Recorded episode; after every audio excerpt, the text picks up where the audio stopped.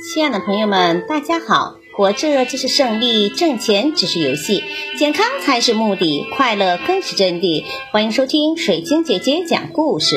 今天的故事名字叫《先发制人》。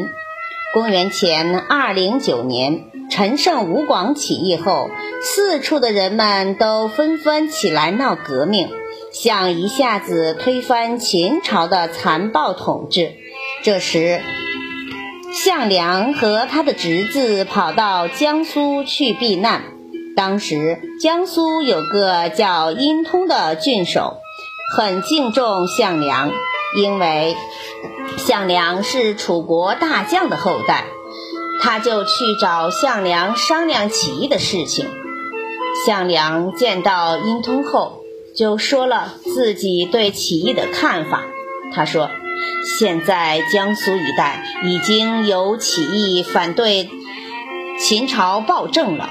从全国的形势看，秦朝是肯定会灭亡的。谁先发动兵力，谁就能战胜有利的地位，制服后来起兵的人。与之相反，后起义的肯定会被他人制服。殷通听后觉得很有道理。于是就说：“你是楚国大将的后代，有能力。我若是起兵反对秦朝的暴政，你为我带兵好吗？”梁相听了，要自己做殷通的部下，心里不情愿。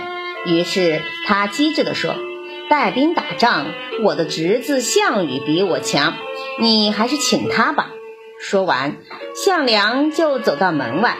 悄悄地告诉项羽准备好剑，有机会就把殷通给杀了。这样计划好后，他们俩就去见殷通。项羽一下子就把殷通给杀了。当时老百姓最痛恨秦朝的官吏，他们见项羽敢杀秦朝的官吏，就都来跟随他。很快，项羽就组织了一支起义队伍了。感谢收听，再见。